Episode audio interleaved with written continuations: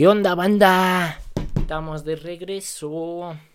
Espero que hayan disfrutado la entrevista del señor Hurwitz. Estuvo muy buena, a mí me gustó. Aprendí mucho de esa entrevista, tanto del señor Hurwitz, tanto como de mí.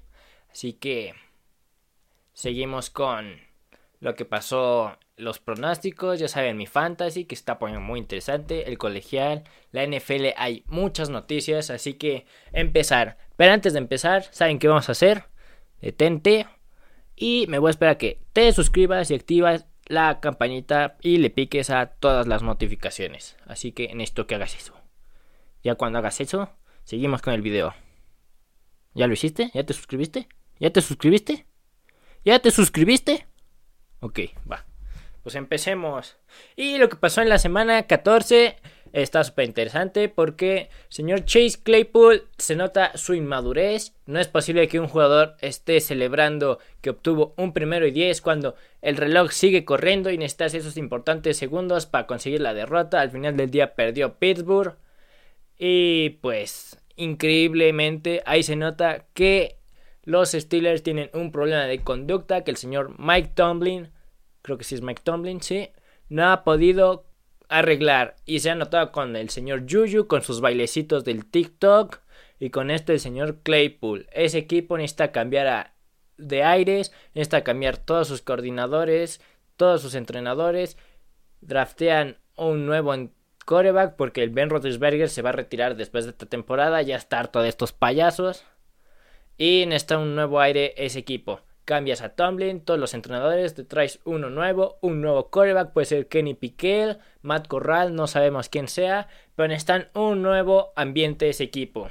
Una noticia muy mala es que de Marius Thomas, el icónico receptor de Denver, falleció, creo que por un, un problema cardíaco, tenía 33 años, es una lástima, pero pues la vida sigue y no podemos estar tristes todo el tiempo.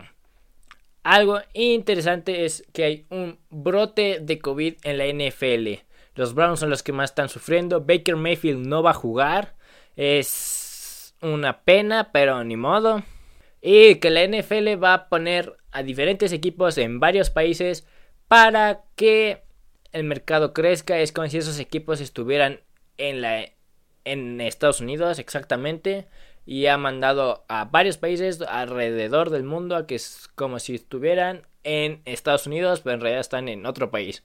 O sea, quieren que el negocio crezca. No me parece una buena idea. No me parece una mala idea, más bien. Es una excelente idea. En especial porque aquí en México hay nueve equipos, los cuales no voy a mencionar porque no me sé todos. Así que Continuemos. Y la historia estelar que pasó relativamente ayer, un miércoles, estoy grabando un poquito tarde, hoy es jueves, y hoy juegan Chargers contra Kansas, deberían ganar los Chargers porque son cliente de los Chiefs, así que ya saben. Bueno, vamos a la noticia. Señor George Lambo afirmó que el señor Urban Meyer en agosto lo pateó y le dijo, yo te puedo patear porque soy el maldito entrenador, tal cual. Bueno, pero en otras palabras, obviamente un poquito más grosero. Y por una pena del señor Urban Meyer, ya no tiene trabajo.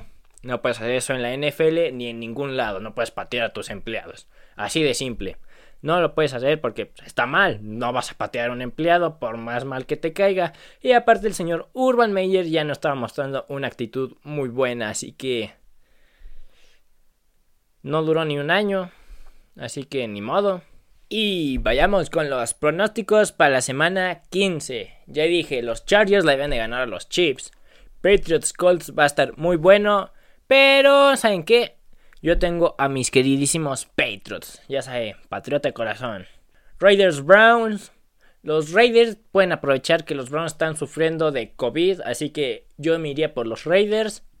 Panthers Bills. Híjoles, deberían ganar los Bills, las Panthers están requete mal. Matt Rule no sabe qué hacer con dos corebacks y cuando tienes dos corebacks no tienes a ninguno porque así es el deporte, o tienes a uno o tienes a ninguno, así de simple. Cardinals Lions deben ganar los Cardinals. Jets Dolphins. Los Dolphins deberían de ganar. Cowboys Giants. Cowboys. Washington Eagles. Híjoles. Yo creo que deberían de ganar los Eagles porque Washington.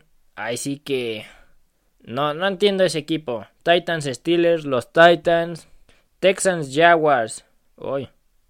Yo creo que deberían de ganar los Texans. David Mills ya va a ser el titular el resto de la temporada. El señor Tyrod Taylor tiene una maldición y también parece que está hecho de cristal. A cada rato se lesiona. Bengals Broncos. Deberían de ganar los Bengals, pero los Broncos ahí van increíblemente. Falcons Niners. Deben ganar los 49ers. Seahawks Rams. Los Rams deben de ganar, aunque también tienen muchos fuera por COVID, así que va a ser interesante. Packers Ravens deben de ganar los Packers. Los Ravens están batallando feo. Y el señor Lamar Jackson está fuera indefinidamente. Saints Buccaneers.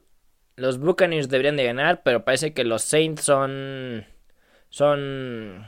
Pueden con los Buccaneers sin importar el récord. Así que hay que mantener eso en cuenta.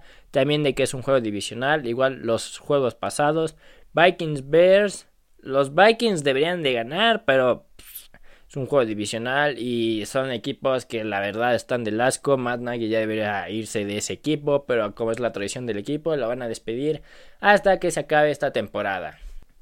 Y ahora vayamos con el colegial, lo cual se está poniendo interesante. Ya está el Final Four. A ver quién es el National Champion del colegial.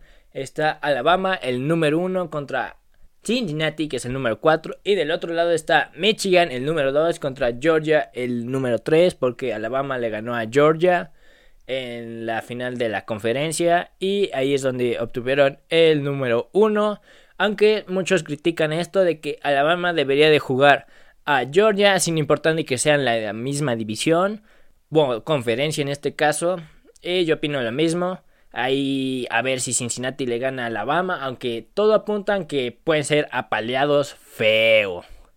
Michigan, Georgia, igual y Georgia gana, no sabemos. Michigan parece ser de verdad, lo cual es impresionante. Y los finalistas del Heisman, ya hay un ganador del Heisman, pero por si acaso voy a decir los finalistas, porque fue Aidan Hutchinson de Michigan, Kenny Piquet de Pittsburgh, CJ Stroud de Ohio State y Bryce Young. Y obviamente el ganador fue Bryce Young, es un sophomore y está jugando impresionantemente súper bien. Alabama es un monstruo para reclutar. Vayamos con más noticias. Quinn Ewers, el prospecto número uno de la clase del 2022 de High School, se va de Ohio State y se transfiere a Texas. Ya es de Texas. El señor Quinn Ewers se saltó su último año de preparatoria o de high school para poder estar en Ohio State. Pero supongo que el señor quiere ser titular inmediato. En Ohio State ni de chiste va a pasar eso. Y se ganó una buena lanita por los contratos que ya permitió la NCAA de que todos los jugadores pueden ganar dinero de su propio nombre. Y me parece un error que se haya ido de Ohio State. Como diría el señor Nick Saban, no nos gustan los jugadores que no aceptan los retos o la adversidad en este caso. James Harbour ganó el Coach of the Year, bien merecido.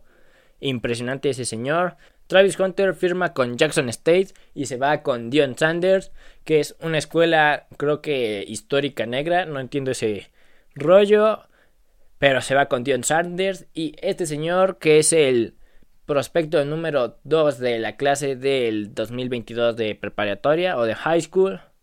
Decía que se iba a ir a Florida State, pero decide irse a Jackson State. Interesante su decisión, vamos a ver cómo resulta. Por cierto, el señor Travis Hunter es un esquinero y un receptor, cornerback, wide receiver. Más noticias del señor Spencer Rattler, se va a South Carolina. No me parece una buena decisión. De hecho, fue un equipo bastante random, en mi opinión. No sé por qué se habrá ido a ese equipo.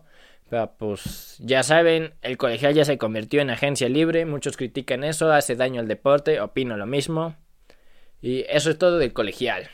Y vayamos con mi fantasy. La cosa se está poniendo interesante. En la semana 14 apaleé 165 a 63. Y con eso aseguré playoffs lo cual es bastante interesante porque según el draft, el draft que hice fue muy malo, la NFL supuestamente su pronóstico iba a ganar un juego y sáquense que ganó, iba a decir que ganó 4, no, gané 10, nace perdido 4 y en la semana 15 se espera que haga, ya saben, estos no sirven de nada, 125 contra 86 contra un usuario inactivo cual la neta no importa porque ya aseguramos playoff y todos los de la liga tienen literalmente casi el mismo récord del 2 para el 4. Yo soy el número 2. El número 1 tiene 11 victorias contra 3 derrotas y los demás 10-4 hasta el 4 y los otros ya no alcanzaron playoffs. Ya soy el número 2 en mi liga, pero pues, no importa tanto. Eso sí, vamos a playoffs. Y se pronostica que en la final vaya contra el señor Thomas, que su equipo se llama Sister Morphin. Está medio raro eso, pero pues, cada quien le pone a su equipo como quieren. Y esa es la semifinal, el 2 contra el 3. Yo diría que sería el 1 contra el 2 y el 3 contra el 4. Eso estaría un poquito más interesante, pero yo no hago esto de la semifinal esperada. Eso sí, nunca le he ganado al señor Thomas, así que se va a poner interesante mi fantasy. Y pues eso es todo, ya se la saben. Suscríbanse, si no lo hiciste al inicio, hazlo al final. Dale tu like, compártelo con tus amigos, familiares, ya sabes, con quien sea, con alguien que le guste el americano o aunque no les guste, compártaselo. A ver que, que lo vea, que lo vea, a ver qué dice. Y pues eso es todo, hasta el próximo episodio.